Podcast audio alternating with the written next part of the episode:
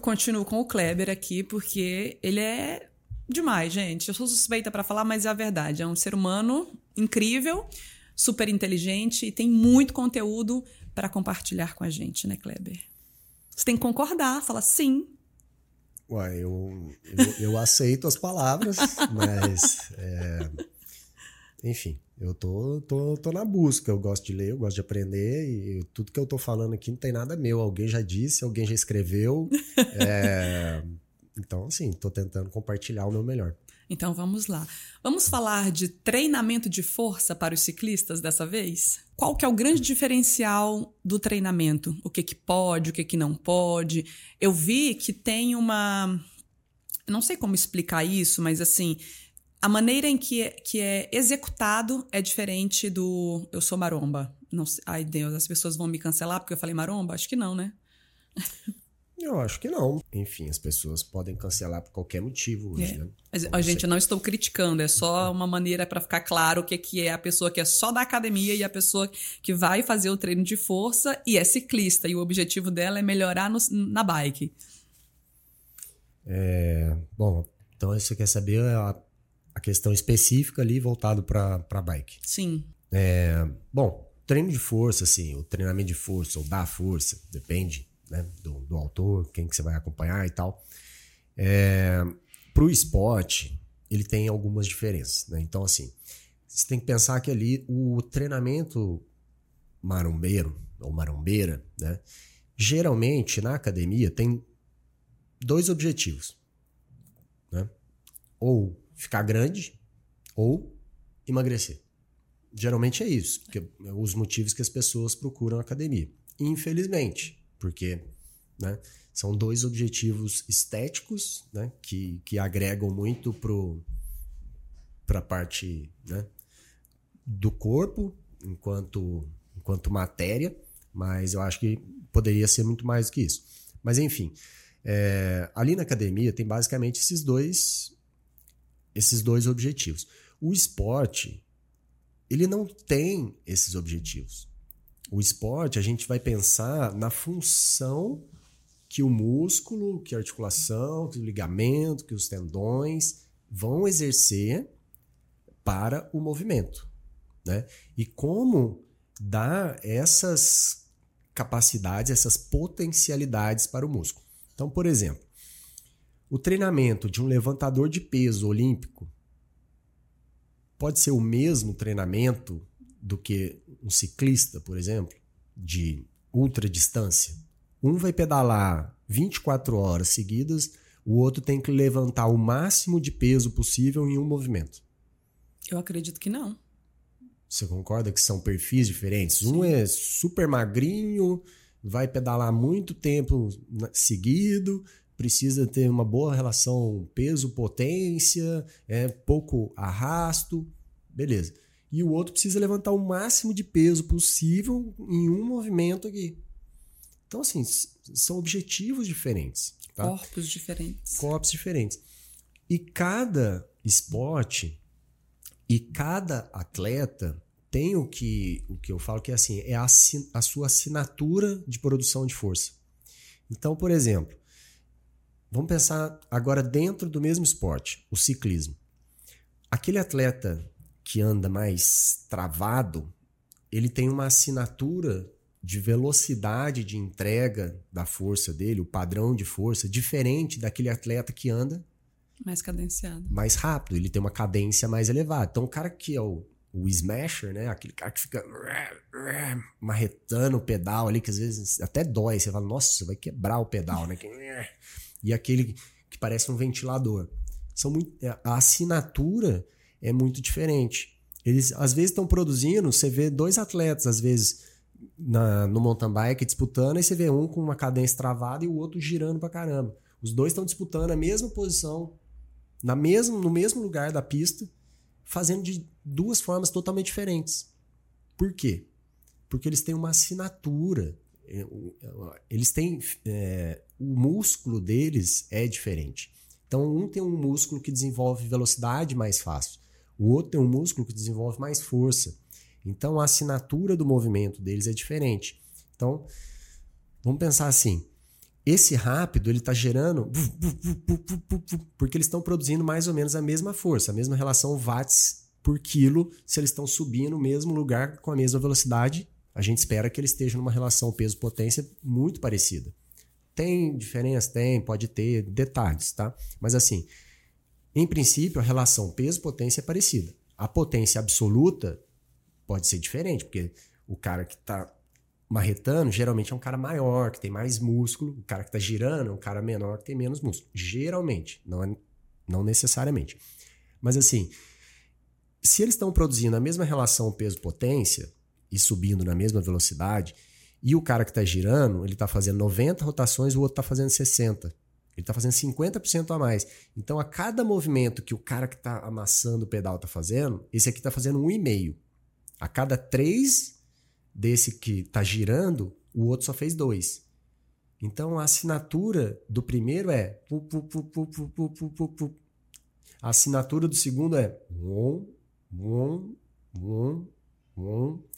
E provavelmente esse que está girando, ele provavelmente ele tem no, no que a gente chama de taxa de produção de força, ele produz essa força mais rápido no começo do movimento.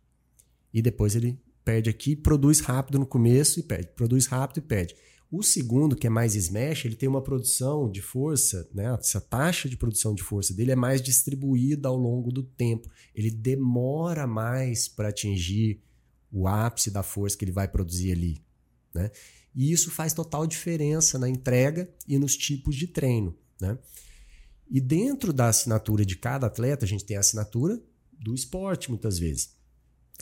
E dentro dessas duas assinaturas, a gente tem que pensar naquela componente da organização, do planejamento ou da periodização de treinamento.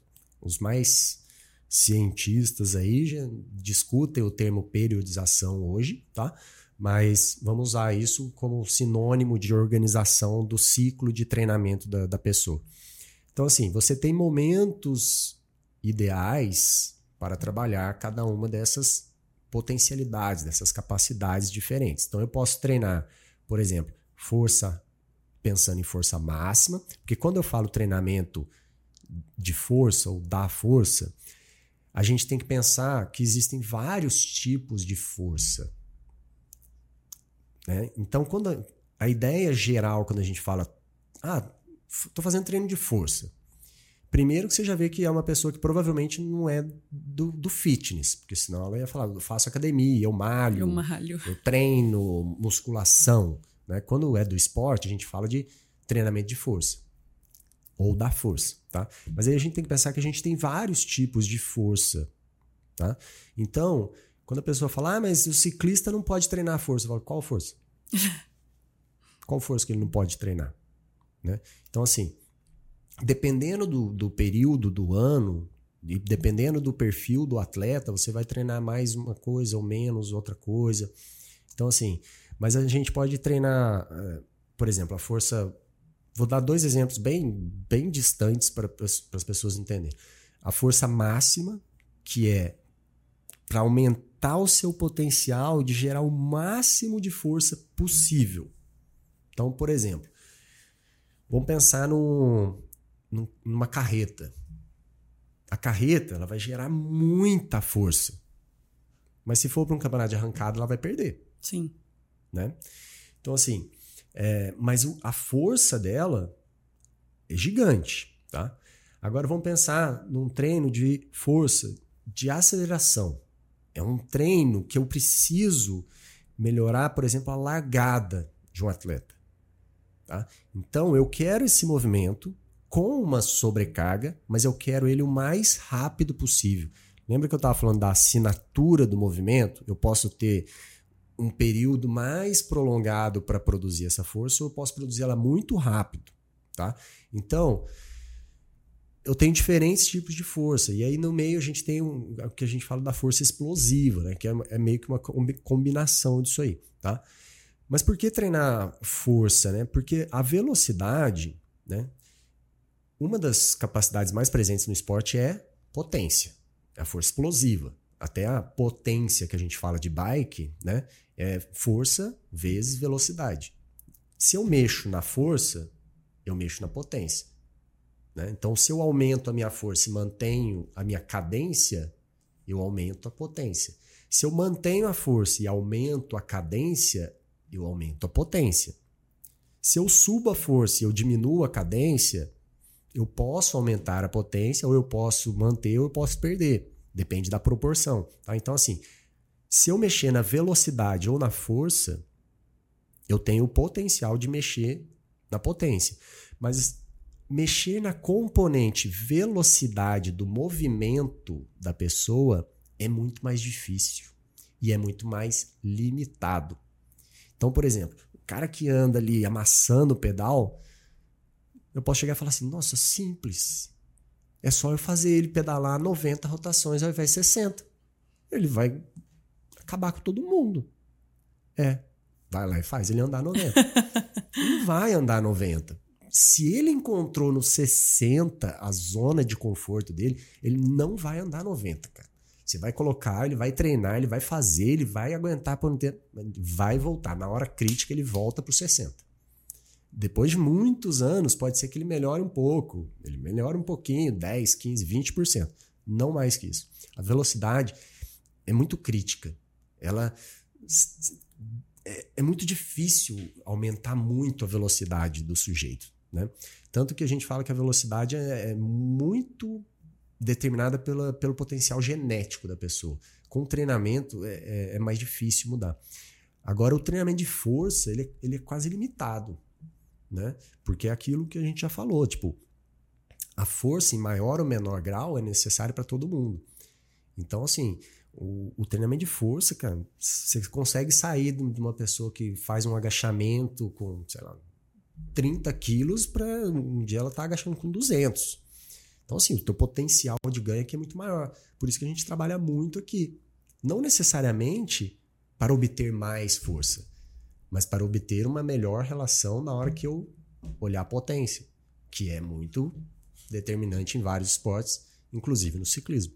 Tá? Então, assim, a gente tem vários tipos de força que a gente pode treinar, e aí tem depende do momento em que vai treinar. Tá? Isso é muito característico ali da assinatura do esporte, do, do, da, do atleta, do perfil fisiológico desse atleta, se eu preciso dele mais, mais potente ou menos potente, se eu preciso dele mais rápido, menos rápido, em que fase da temporada, e da organização do ciclo de treinamento. Né? Porque assim, se a gente pensar força máxima, eu preciso de força máxima no ciclismo? Força máxima. Não. Uma, a minha maior força do universo aqui no, no, na pedalada. Eu preciso? Não. Não precisa. Então, para que treinar isso? Hoje eu entendo que não precisa. Não precisa. não precisa. Você pode produzir ela, de repente, é, sei lá, porque você demora para produzir a sua máxima força. Você não consegue ela instantânea. Se, se, a gente for falar de força máxima, eu falar assim: olha, agora a gente vai encontrar a sua força máxima no agachamento. Se você faz um agachamento rapidão e fala que é seu máximo, eu vou falar, não é seu máximo.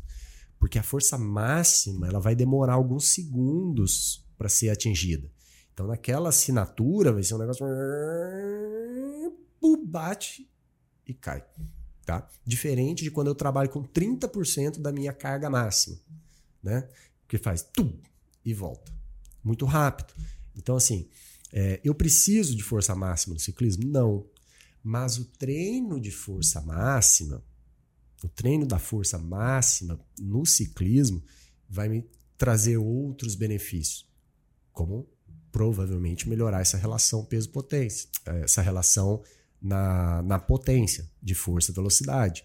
E dar o suporte para que nos meus treinos de explosão, de potência, né, é, eu tenha mais força para entregar nessa componente força, velocidade. Então melhora a minha produção de movimento não pela velocidade, mas pela força, tá? E aí eu tenho momentos em que eu vou treinar focado na velocidade. Mas esses treinos focados na velocidade, igual eu falei, são treinos que geralmente a gente ganha menos e a gente é mais limitado no ganho. Então, geralmente eles vêm mais perto de prova, onde você quer deixar a perna o mais rápido possível, tá? Então, dentro da organização do treinamento, a gente vai ciclando esses tipos de treino, tem uma sequência ideal, carga ideal, tem o que a gente chama de efeito residual de treinamento, né? Então, quanto, quanto tempo os benefícios demoram para aparecer? E aí vem o efeito residual. Quanto tempo eles demoram para desaparecer? Se eu quero manter algum desses benefícios, eu preciso retornar neles após quanto tempo? Se eu deixar isso um mês sem treinar, como é que vai ser? Ah, perdeu tudo. Então, não posso deixar um mês sem treinar. É igual no, no ciclismo aeróbico. Ah, passou três dias sem treinar, você já está perdendo. Você já começou a perder. Você, você, não percebeu ainda, mas você já está perdendo. Né?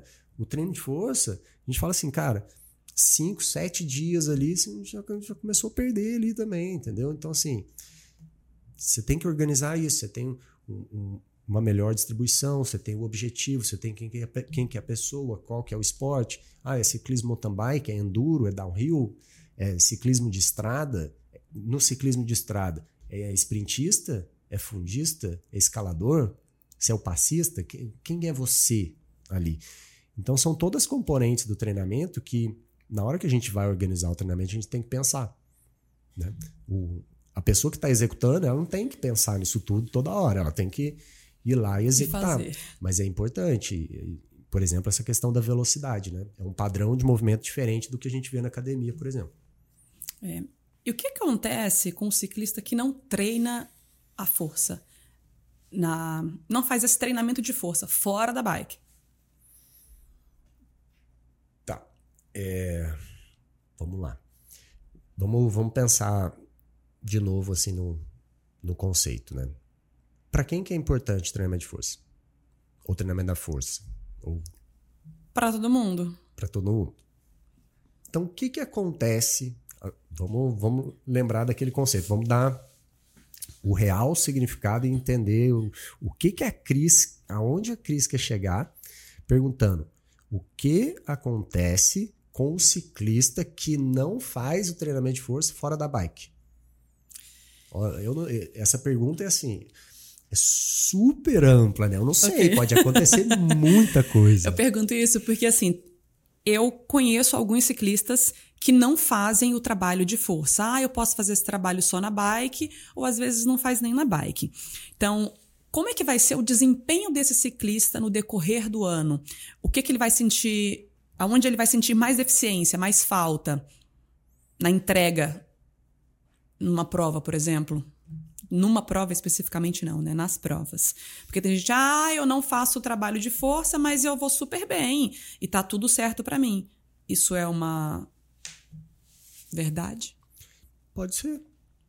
Pode ser. Por quê? O ser Como? humano, o ser humano é, é magnífico, né? Então, assim, cada um vai vai reagir de uma forma, né? Então, assim, o que acontece com o ciclista se ele não fizer treino de força? Não sei.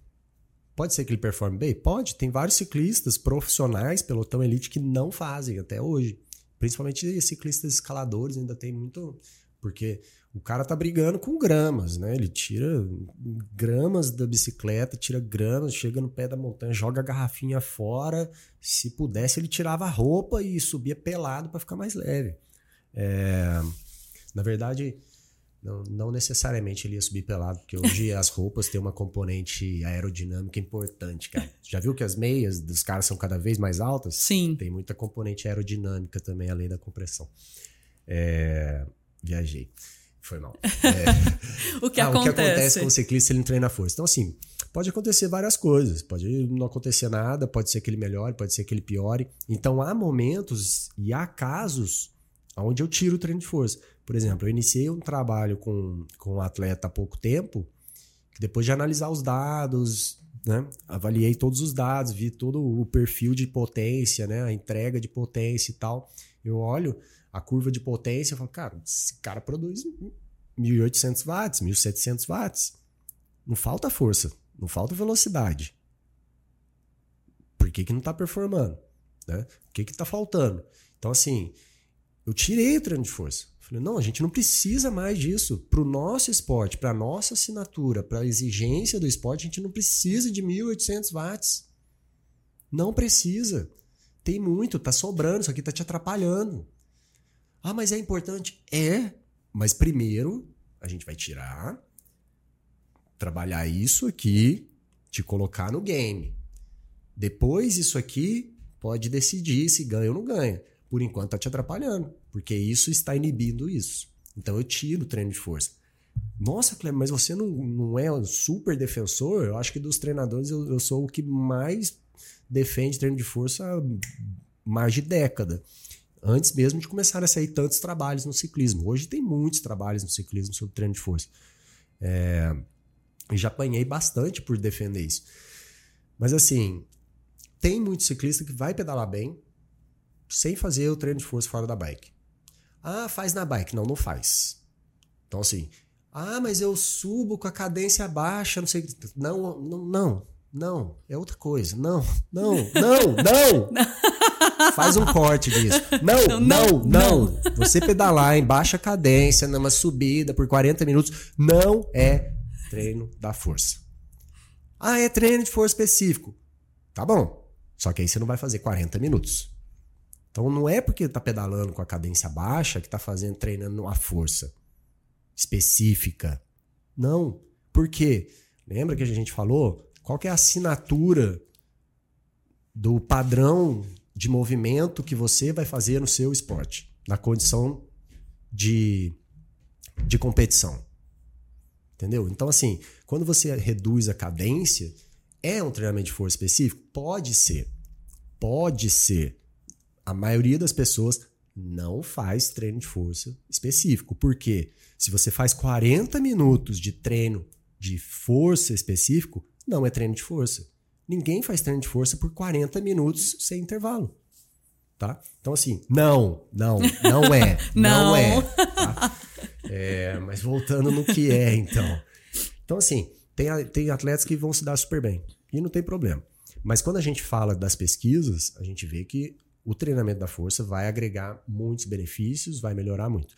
E aí eu, de novo, dou um passo atrás. Antes de você ser um atleta ou não, somente ser um amante da bicicleta, né? um amante do esporte, treinamento da força é para todo mundo.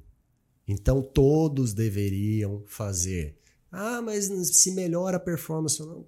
Isso é uma segunda pergunta. Melhora a sua saúde. E a saúde é o primeiro preceito para performar. Então deveria ser feito por todo mundo. Por quem pedala e por quem não pedala. Ah, mas eu não tenho tempo, não sei o quê. Você vai ter que ter. Você vai ter que ter. Não, ah, mas isso vai melhorar meu rendimento. É isso que é a sua vida, é rendimento. É o que eu estou falando. Os atletas elite provavelmente não estão assistindo aqui, aqueles atletas de nível olímpico. Ali o cara muitas vezes vai falar: não, meu, se tiver que optar pela minha saúde quando eu tiver 60 anos, ou performar agora para eu ir para a Olimpíada, eu quero performar, performar agora. Se essas duas horas eu puder passar em cima da minha bicicleta e vai me tornar melhor, então eu abordo essas duas horas de academia e ponto. Para a maioria das pessoas que vai ouvir isso aqui, pode ser que no momento que ela está vivendo seja o mais importante da vida dela performar. Quando ela ficar velha, ou não precisa ficar velha. Quando ela começar a descer a montanha, cara, tenho certeza que quando ela tiver a primeira dor na coluna, no joelho, tal, não sei o que, que a osteopenia ou osteoporose começar a aparecer, ela vai falar: nossa, eu devia ter começado antes.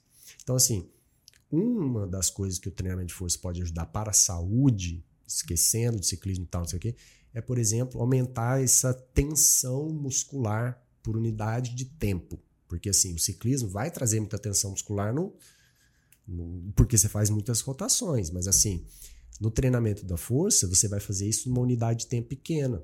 Então, assim, você vai lá na academia, o que, que você faz? Três séries de 10, 8, 6 movimentos, quatro séries, seis séries. Então, você sai da academia muitas vezes, você fez 24 movimentos, você fez 48 movimentos para o músculo. Poxa, faz isso uma, duas vezes por semana. Pô, sem movimentos, sem contrações no músculo só. É. E você tem que, só, só tem que ir lá fazer isso duas vezes na semana pro resto da sua vida e você vai ter uma outra qualidade de vida. Então, assim. Mas falando do ciclismo, não sei o que acontece. Mas os ciclistas, por exemplo, é, quando mais velhos, provavelmente. Provavelmente não, deixa eu mudar essa palavra pode ser que eles tenham problemas, por exemplo, com densidade mineral óssea, porque é a falta do impacto. Você não tem impacto no ciclismo. Não é que não tem, tem. Mas geralmente quando tem, ele não é positivo. É porque você impactou no muro, você impactou no chão, você impactou com o carro, você impactou okay. em algum lugar, entendeu? Geralmente não é tão positivo o impacto. Por isso que a gente tenta promover. Eu, por exemplo, nos meus treinos, muitas vezes eu gosto de colocar corda, eu coloco exercícios de pliometria, porque é onde você tem impacto. E eu gosto de colocar, por exemplo, corrida também, só para acrescentar um pouco de impacto. Mas o treinamento de força também vai contribuir de aumentar essa tensão por unidade de tempo, que contribui positivamente para a manutenção da densidade mineral óssea. Eu te perguntei isso porque eu já vi alguns atletas é, falando a respeito. Eu não faço, uh, não vou para academia, eu não faço treino de força, e são pessoas que andam bem. Eu posso usar esse termo porque eu não sei a fundo como que é a vida uh, da pessoa no geral. E aí algumas pessoas vão lá, assistem isso, escutam e ah, então se fulano não faz, eu também não vou fazer. Eu acho que não é assim que funciona como você mesmo colocou aí, falou, você tem que observar, você tem que ver, tipo, ah, o atleta tá me entregando X de potência, então nesse momento não há necessidade. Então acho que tem que ter essa avaliação que não é feita por você mesmo, não é um, um trabalho de autoavaliação, é um profissional que vai avaliar e ver o que precisa ser feito ou não naquele momento, né? É assim, cara, eu, eu falo assim, é...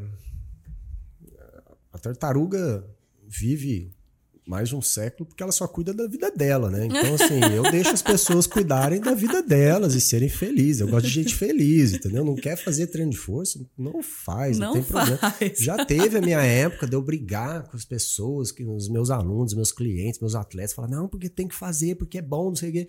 E tinha que ficar brigando pra pessoa fazer. Hoje eu falo, ó, cara, olha, as pesquisas mostram que, que é legal, mas não quer fazer, tá bom? Tá bom, não tem problema. É igual assim, tomar água é bom, é bom. Mas eu não fico indo na casa de todo mundo, batendo na porta, falando, oh, você tem que tomar água, toma dois litros. Oh, você tem que tomar dois litros, três litros de água, hein?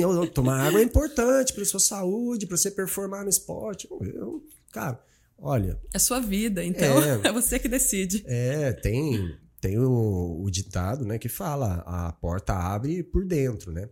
Lá no interior do interior, e como eu sou chucro, né, eu falo assim: é, você leva o burro até, até a água, beber com ele. Entendeu? Então, assim, você traz a informação, você tenta que tenta trazer um conhecimento legal, mas é com a pessoa, entendeu? Então, assim, treino de força, ah, ah, mas a pessoa tal disse. Aí cai naquela coisa que eu falei lá no, no primeiro episódio. Eu falei assim: olha, tudo bem. É, você tem aquilo que é a regra, que vai representar 95% das pessoas, mas você tem esse ponto fora da curva que não faz e tá certo. E se você acha que você também é um ponto fora da curva aqui, ótimo, segue a vida, vai lá, faz, fica bem com isso. Eu tô bem, eu tô tranquilo. Então, assim, se a pessoa não quer fazer, hoje eu respeito, eu falo, não, não quer fazer, tranquilo, fica só na bike, faz a bike, que já é ótimo, né? Excelente, maravilhoso. E e é isso, segue a vida. Tipo, não dou pitaco. As pesquisas mostram que talvez, né? As pesquisas sugerem que o treinamento de força é produtivo não só para performance, mas como, como para a saúde geral. Mas se a pessoa não quer fazer, tá bom, não precisa. Eu, particularmente, não gosto de academia. Mas eu cheguei à conclusão que não é que eu não gosto de fazer o exercício, eu não gosto do ambiente. Tanto que eu coloco o fone e vou para outro planeta. E eu, eu, falo assim, pô, não gosto disso aqui, mas eu vou lá e faço meu treino. Eu não vou, nossa, que saco. Ah, não, eu vou e faço. Sei que eu preciso fazer aquilo, vou lá, faço meu treino e pronto. Eu acho que se você se propõe a algo, é possível, sim. É, é muito comum isso, assim, né? De, das pessoas não gostarem do, do, do, da, do treino pelo ambiente da academia e tal. E aí você tem, você tem né, opções. Você pode procurar alguma academia que tenha um ambiente um pouco diferente. Monta uma academia na sua casa.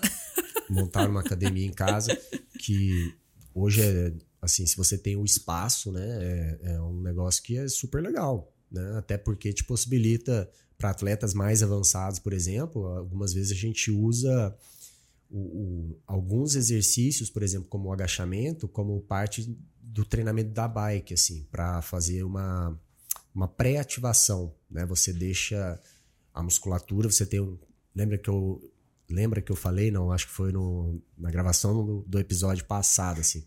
É, eu falei do o, o treinamento da força é o treino neuromuscular.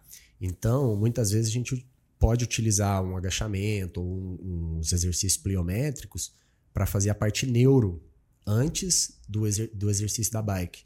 Então, se eu for fazer treinos de sprints ou até mesmo para treinos de resistência, algumas vezes a gente usa para ter essa facilitação do, do movimento. Você deixa as fibras musculares, essa condução neural, ela fica mais mais ligada assim, e aí você consegue entregar um pouquinho mais. Só que se você consegue entregar um pouquinho mais duas vezes por semana ao longo de 10 anos, faz muita diferença. Então, é uma opção você ter, ter é, algumas barras, anilhas, um, um, não, né, um box assim de, de agachamento e tal, um banco de supino é suficiente. Você faz um puta treino em casa, mas o, o fator de treinar em casa muitas vezes é assim como o ambiente da academia, né, de, de maromba e tal, não sei o que, não é legal, o treinar em casa parece que falta um ambiente para onde você se dirige para realizar aquele exercício. Aí entra a disciplina, na minha opinião. Aí entra a disciplina. Exatamente. Você tem que. Porque assim, você está muito perto do sofá. Você está muito perto da geladeira, daquele docinho. Você está muito perto de. Pô, ah, vou ver um filminho. É diferente de quando você, sei lá, você sai do trabalho e vai à academia antes de ir para casa. Ah, já está na tua rota, né? Então tudo tem prós e contras. Tudo tem. Eu também não, não sou fã de, de, do ambiente de, de academia, assim. Então também boto meu fone, geralmente estou de óculos escuro, boné então, assim. É meio, a celebridade é na tá academia. Tá, não, é meio que tá, tá, assinado na minha testa assim: não converse comigo, estou treinando. Porque é o fone, o bonezinho eu coloco mais baixo, óculos escuro assim, e, e fico olhando para baixo para ninguém, pra ninguém falar comigo. Assim. Não quero ser reconhecido aqui. É. Brincadeira. É, não, porque eu, tô ali, aí eu tô, tô treinando, e assim, há o intervalo. O intervalo, pô, o intervalo faz parte do meu treino, né? Quantas vezes eu já chamei a atenção de alguns alunos aí que ficam usando. Nem sei quem são esses alunos. É. Então, alguns alunos ficam usando celular durante o treino. Ah, mas está no intervalo. Pois é, o intervalo faz parte do teu treino. São dois minutos ali. Ah, mas pode ser feito alguma coisa? Pode, põe um podcast, ouve e tal. Agora, não fica no celular. Zapiando. Toda a minha rotina com celular durante treino agora é zero. Não existe mais. Ele fica do lado lá. Obrigada, Kleber. É, e é um momento para você também, né? Para você se dedicar àquilo que você foi fazer ali, né? Tipo, é óbvio que pode acontecer um dia ou outro, mas você tá ali viciado e tal. É, cara, o que não falta são pesquisas mostrando o quão maléfico é o uso do celular para fazer qualquer outra atividade, né? Porque... E foi legal você falar isso, porque assim, essa semana mesmo eu tive que responder um, uns e-mails e eu tava lá na bike, então eu peguei o celular e de repente, acho que foi, eu fiquei 10 minutos. Eu vi que eu não tava no treino. E eu falei, cara, olha isso. É uma coisa tão boba, tão pequena, mas que faz uma diferença gigantesca. E eu falei, de fato, isso aqui atrapalha, porque a sua mente não tá ali. Então, você pode até estar tá dentro da cadência, tá com o batimento certinho, mas você não tá presente. E aí eu já larguei o celular e falei, agora eu entendi de vez por que, que eu não posso ficar mexendo nesse celular. É, aí a gente tem. Você usou uma palavra importante ali, né? Você não está presente. Né? E aí a gente pode pensar no, no presente também, pensando em o, dar um presente ou receber um presente que é estar ali, né? Que é existir, estar nesse planeta e, e no momento, né? Nossa, aí é, é que assim, aí a gente pode viajar aqui, né, numa questão Então vamos de, viajar. É, numa questão filosófica, né, de assim, de vocês realmente estar presente naquele momento, né? Porque passado, cara, passado nada mais é do que memória. E memória nada mais é do que algumas pequenas lembranças geralmente conectada a, a eventos é, emocionais e preenchida com um monte de outras coisas que parecem fazer sentido para você. Porque ninguém consegue. Por exemplo, a gente vai sair daqui. Eu sou, eu, eu sou ruim de, de memória para datas, eventos e eu o que também. a gente falou quando falou. Eu conecto muito o que eu senti. Aí, naquele dia, com aquela pessoa, eu tava fazendo tal coisa e eu senti isso, e eu senti aquilo, isso marca. O resto, ai, acho que foi quando a gente foi gravar o podcast. Ah, é, tinha. Nossa, é verdade, tinha uma cortina. Ah, a cortina eu acho que era roxa. Mas é tudo você acha, por quê? Porque faz sentido estar ali, né? Perdão. É, mas assim, você acha porque faz sentido estar ali. Então você começa a colocar informação. Tem, tem vários trabalhos sobre memória, e eu estudei um pouco sobre memória ali quando eu estava fazendo mestrado em história oral, tinha que utilizar a história oral e tal, então era importante entender essas componentes. E aí, assim, tem trabalho, por exemplo, que mostra. Você lembra do 11 de setembro, o fatídico dia que as, os aviões atingiram a Torre Gêmeas? Você lembra onde você estava? Não. Não lembra? Não. Pois é, mas a maioria das pessoas lembra. Ou diz que lembra. Né? Porque faz sentido. Elas colocam. Ah, 11 de setembro, tal hora, não sei o que, eu acho que eu estava em tal lugar. Aí virou uma memória, ela imputou aquela memória lá. Né? Porque se ela não estava ligada emocionalmente, se aquilo não afetou ela, ela, emocionalmente, dificilmente ela, não, ela vai lembrar de muita coisa. Né? Aquele evento é um evento marcante. E ainda assim, eles fizeram uma pesquisa para ver né, se as pessoas lembravam onde estavam. E aí, é super interessante que nessa pesquisa mostra que várias pessoas que lembravam tinham certeza que estava a poucas quadras, não sei o quê. Eles foram pesquisar se aqueles, aquelas memórias eram reais. E viram vários relatos assim que, das pessoas que não, tenho certeza. Eu estava na escola que fica a X quadras do prédio, eu vi, e a pessoa descrevia. Eu vi da janela, aquela poeira e tal. E aí eles foram pesquisar, será que estava mesmo? E viu que assim, a pessoa não estava. A pessoa naquele dia tinha faltado porque estava doente, que não sei o que, não sei o que lá. E fala, como que isso acontece? Por exemplo, é, você pode imputar memórias nas pessoas. Né? Então, você pode é, eu não, não, enfim, não vou entrar muito a fundo aqui, mas tem um documentário, acho que até na, na Netflix, que é interessante, que é que eu acho que chama Explicando a Mente. E aí eles mostram, inclusive, como que acontece nos tribunais, por exemplo, né? como que é avaliada essa questão, porque existem casos que, que as pessoas já... A pessoa demonstra que aquele relato daquilo que a pessoa está falando que viu não é real, né? Porque, ah, não, é tal cor, por exemplo, cor, não, eu lembro que vestia uma roupa daquela cor e tal, não sei o quê. Aí você olha a foto e fala, cara, não tinha, nem tinha isso, não tinha chapéu, não tinha isso, não tinha aquilo. Como é que você sabe que era aquela pessoa? Então, assim, aí eles viram nesse trabalho que as pessoas não estavam lá. Mas fazia sentido. Por quê? Porque todo dia ela ia para a escola, naquele horário, ela estava na aula de tal matéria e sentava perto da janela. Então, faz sentido eu estar lá naquele dia. Então, onde você estava no 11 de setembro? E quanto mais vezes você repetir isso, geralmente mais detalhes a pessoa acrescenta e mais convicta ela fica. Caramba. É, por isso que é interessante. Quando você pergunta para alguém sobre determinado evento e tal, não sei o que, ela tem muitos detalhes. Provavelmente são detalhes que fazem sentido. Faz sentido estar ali. Não necessariamente estava. Né? É, geralmente a memória é associada mais com a questão da emoção. Bom, mas aí tem todas essas questões de estudo da memória e tal, não sei o quê, nem é, né, nem sou especialista nisso, então vou parar de falar. E vamos voltar lá na, na, na, parte que eu falei que ia filosofar um pouco sobre, sobre a questão do presente. É, que é essa questão: o passado é memória, o futuro é expectativa, a única coisa que você tem é o presente. É o presente. E você precisa estar no momento, né? Você, se você curtir aquele momento, né? Na, na cultura japonesa tem muito essa questão do, do, do, do estar presente, né? Da, por, de se lembrar do quão efêmero são as sensações, os, os sentidos. Né? Então você nutre os sentidos estando presente. E hoje o que a gente vê é que as pessoas não estão presentes em nada. Né? É, sempre foi assim, né? Porque em geral a gente tem essa tendência de achar que agora né, a juventude não respeita o idoso. Ah, a minha mãe falava isso para minha geração e a mãe dela falava para a geração e vai ser sempre assim, tá? É, então a maioria das pessoas nunca estará presente.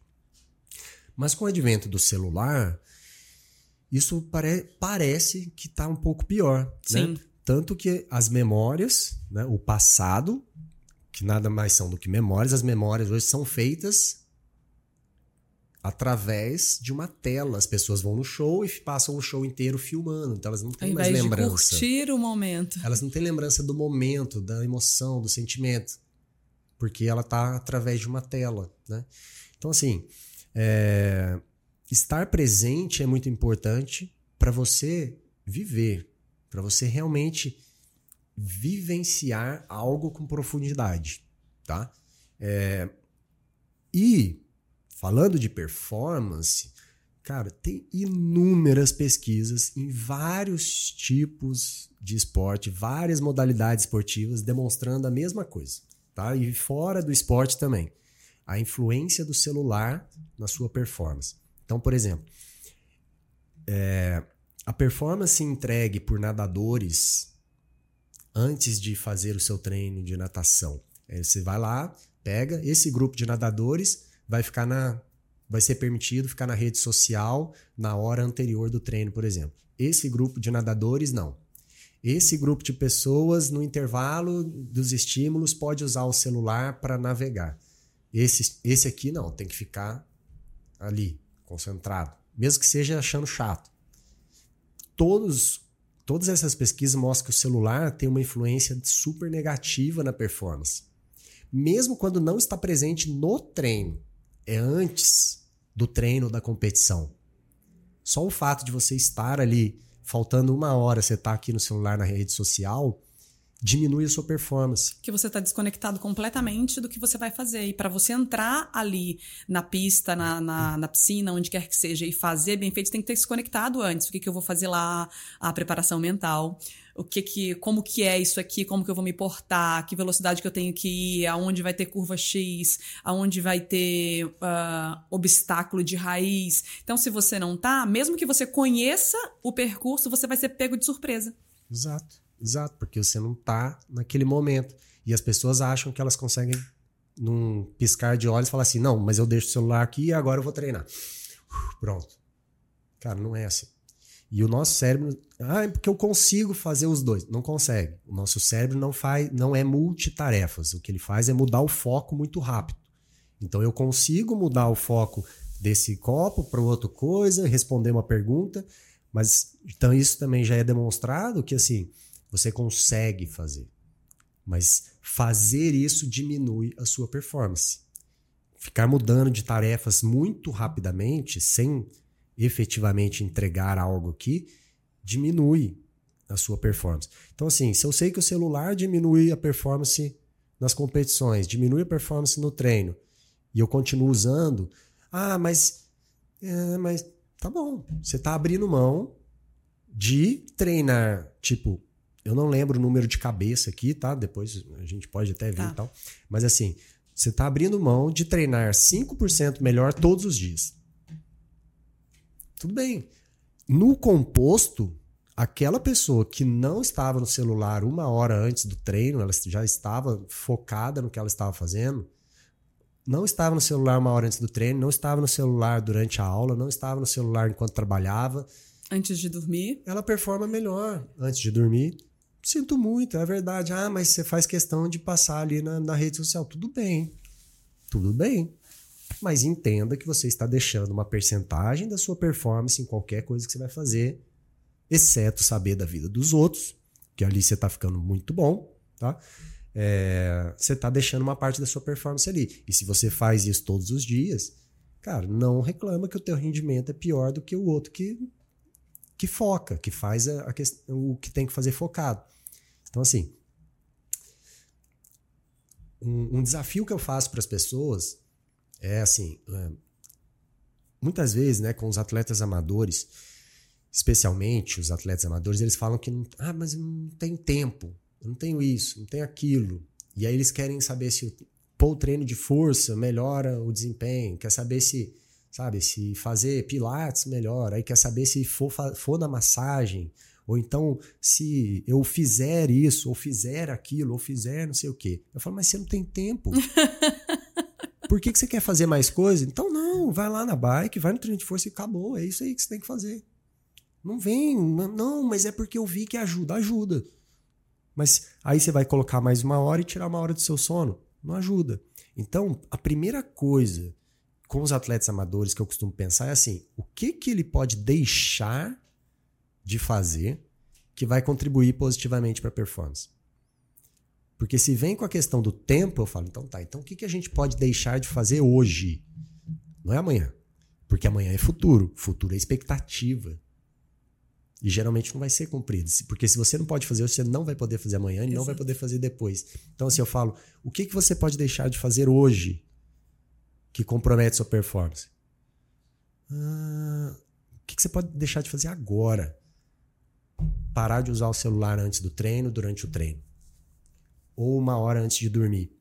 Então, assim, estabeleça. Tem no, no iPhone, por exemplo, eu tenho lá um, um, um máximo de cinco minutos Cinco minutos. A única rede social, as duas únicas que eu não tenho limite hoje, são o Instagram e o YouTube. YouTube, porque muitas vezes eu assisto vídeos de, de cursos, de, de conteúdo e tal. E no Instagram, porque é a plataforma que eu mais utilizo ali para me comunicar com os alunos e tal, para postar um conteúdo, é mais ali. Então eu não tenho limite. Mas qualquer outra rede social no meu celular é bloqueado, cinco minutos. E a partir do momento que você bloqueia, você vai ver o como que você vai entrar, você vai rolar, não viu nada, não tem nenhuma marcação, você sai. Porque você fala, ah, senão eu gasto cinco minutos logo aqui de manhã, acabou. Né? E assim, não, não mudo. Acabou, acabou. Ah, mas eu não vi tal coisa. Eu vou ver amanhã. Eu vou ver amanhã. Até porque não vai mudar a sua vida. Exatamente. Eu deixar de performar no meu trabalho, de estar aqui presente com as pessoas, é, isso muda a minha vida. Porque isso pode me trazer situações que vão me conectar com as pessoas. E, e, e acho que assim, uma, uma, das coisas muito importantes na vida, até no Pequeno Príncipe está escrito isso, né, que a Raposa diz, é assim, é, é essa questão do, do, do conectar, né? De, das pessoas, de você cativar as pessoas. Né? Você é responsável por, por aquilo que cativas. Né? Então, assim, é, e você cativa as pessoas estando presentes realmente ouvindo. Esse negócio de conversar. Não, tô só. Peraí, só um pouquinho. Ah, como é que era mesmo? Ah, ah, isso é uma coisa que eu não suporto. É. Você vai falar comigo, não fica mexendo no celular, porque eu quero que você olhe é. para mim. Exato. Várias vezes quando eu tô ao vivo com as pessoas, assim, e até nas reuniões virtuais mesmo, quando eu vejo que a pessoa tá mudando tela. teve um, um aluno uma vez, e é engraçado, né? Quer dizer, eu tava fazendo uma monitoria, uma monitoria, uma mentoria com um aluno que, cara, eu até perguntei pra ele, falei, por que você tá fazendo mentoria, velho? você tem um monte de milhões de reais aí, você tem uma família boa, você tem várias empresas, cara, tem sete empresas. Engraçado, se ele ver, ele vai saber quem é pelo, pelo número, porque eu falo pra ele, eu falo, pô, você tem sete empresas, velho. né? E ele, não, porque eu preciso disso, eu preciso dessa, dessa coisa da disciplina, eu preciso entender, você sempre traz umas ideias legais. Eu falei, então tá, então vamos fazer. E e aí, me perdi, eu ia falar dele porque, Deus, caramba. Ai, meu Deus, porque aí eu lembro, tá vendo? Eu já lembro do momento, ah, do conectar com as pessoas. Aí teve um dia que a gente estava fazendo uma mentoria ali e eu vi que a luz ficava mudando. Aí eu parei, fiquei quieto um tempinho. Aí ele falou: Alô, você tá me ouvindo? Acho que travou. Eu falei: Não, não travou não, velho. Eu falei: você, você que fez questão de fazer essa mentoria, você tá, eu tô vendo você mudar de tela toda hora. Então você não tá aqui, velho. Eu tô aqui. Você queria fazer uma mentoria, eu tô aqui. Você não tá aqui para melhorar? Então vamos melhorar, pô. Só que você tá mudando de tela e não, é porque deu um problema no trabalho e tal. Eu falei, então tá, então você me fala. Fala assim: olha, deu um problema no trabalho. Hoje eu não vou fazer. Beleza. Mas se a gente tá aqui, a gente tá aqui. Senão você não vai nem resolver estar aqui, nem para resolver. nem tá ali. Então, assim, o que, que é mais urgente para você? É trabalhar isso ou isso? Ele, ah, não, mestre, não, não, não, eu vou fechar aqui, vamos conversar. Eu falei, então vamos conversar. Vamos trocar ideia, vamos aprender, vamos evoluir. E não morreu porque não resolveu aquele problema naquela hora. Mas se você deixa, vai. E é assim que acontece a vida hoje. É vai. Ah, tô aqui no celular. Ah, rapidinho. Só que rapidinho você deixou de desconectar. E, cara, pode ver. É aquela coisa da. Né, social. É aquela coisa do contágio. É o, o neurônio espelho. Você, um pôs a mão no celular, o outro instintivamente põe. É automático. É automático. Se você tá com uma pessoa aqui e ela põe a mão no celular, você, você pega o seu também. Aí acabou o vínculo. Acabou essa coisa, esse contato, esse momento, que é a única coisa que a gente tem, que é o agora. É agora. Isso é efêmero. A gente está gravando aqui agora. Eu vou sair. Se eu bater meu carro e morrer na esquina aqui, tomara que não aconteça, imagina. É, não, Senão vai favor. ser premonição. Vão falar, nossa, ele previu. Não, não estou prevendo nada. Mas é algo, é a vida. Então, assim, se eu bater o carro e morrer, ou sei lá, qualquer coisa acontecer e eu não estiver mais aqui daqui a pouco, a única coisa que eu, que eu tive foi isso aqui. Eu não vou ter o futuro, que é a expectativa. Então, então tem que estar no momento, assim. E, e é uma coisa que eu, eu gosto de trabalhar muito com os alunos também. E eu acho que uma das coisas pelas quais as pessoas se sentem bem, igual você falou que se sente bem conversando comigo e tal, é por isso, porque eu estou aqui. É. Isso é real. Quando eu estou aqui, eu estou aqui. Quando eu te pergunto se você está bem, eu quero saber se você está bem. Quando eu pergunto como foi o seu treino, não é porque a empresa precisa entrar em contato com o seu cliente frequentemente para que o cliente se sinta satisfeito. Não, porque eu quero saber como foi o seu treino, como foi o seu dia, como é que isso está impactando na performance ou não, como que a gente está no processo, está feliz? Uma pergunta que eu faço com bastante frequência. Está feliz? Ah, hoje eu não estou muito. Tudo bem, faz parte. Por quê? Ah, se não está feliz um dia, dois dias, dez dias, um ano, opa, então peraí. Tem uma coisa muito errada. Então tem algo errado. Então procura ajuda. Entendeu? Mas assim, isso é importante. E para quem quer performar, cara, qualquer área. O celular hoje é o maior detrator de performance que tem. Só que é aquilo. O que você pode deixar. Isso vai dar um corte. Vou fazer olhando para a câmera, porque da outra eu falei que ia dar um corte deu. É, acho que a pergunta que é legal é assim: o que você pode deixar de fazer agora que vai melhorar a sua performance? Mas não é amanhã. Não é daqui 10 minutos. O que você pode deixar de fazer agora, nesse momento? Eu não estou falando de fazer. Eu não estou falando de colocar mais uma tarefa. Eu estou falando de tirar algo que não contribui ou impacta negativamente a sua performance. O que você pode deixar de fazer agora para melhorar a sua performance? Essa é uma pergunta importante. E tem muita gente que vai assistir, vai parar, vai pensar, vai ter a resposta, mas não é capaz de falar. Porque se falar, ganha peso. E aí fazer. Acho que teve 300 e poucas visualizações o primeiro. Vamos supor que esse tenha 100. A cada 100 pessoas, uma vai fazer ou menos. É. Quem fizer, quem deixar de fazer algo que está atrapalhando. Comenta. É. Compartilha com a gente. Ou que não estava agregando positivamente e parou de fazer nesse momento, depois de ter efetivamente parado e passado um tempo, né? Porque não, não adianta, ah, parei, aí amanhã não, não aí tá fazendo de novo. Então, assim, comenta. Ou melhor, comenta o que, que vai deixar de fazer, porque quando você escreve, quando você fala, ganha força. E depois vê se conseguiu deixar de fazer. Porque deixar de fazer muitas vezes é mais difícil do que começar a fazer algo. Porque tem a ver com destruir pontes neurais e comportamentos que já foram criados. Quando você vai fazer algo, é sobre construir um caminho novo. O que é novo atrai. Poxa, eu quero construir um caminho novo. Agora, quebrar um, um padrão de comportamento é muito mais difícil do que construir algo novo. Que te leva para uma zona de desconforto total também, né? Então... É, porque lembra do que eu falei da cadência do atleta. Se esse atleta anda a 90, ele escolheu 90. Ele subiu na bicicleta e começou a pedalar 90. O outro subiu e começou a pedalar 60. No momento crítico, ele vai voltar aquilo que ele era. A menos que a mudança seja muito profunda. E para ser uma mudança profunda precisa de tempo. Você precisa ser colocado à prova.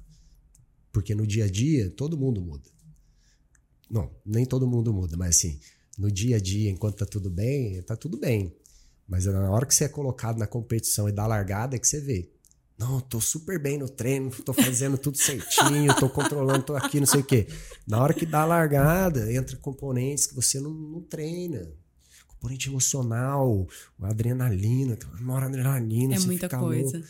E aí você fala, não, tô, tô fazendo tudo, e quando você vê, você nem sabe o que tá acontecendo. Você fala, ai meu Deus.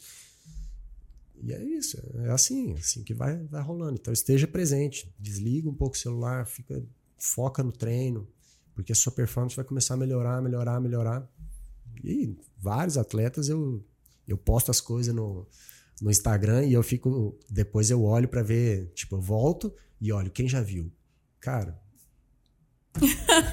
eu olho lá, não devia estar tá vendo, porque tá treinando. Tá treinando. Ou, ou, vai treinar daqui a pouco.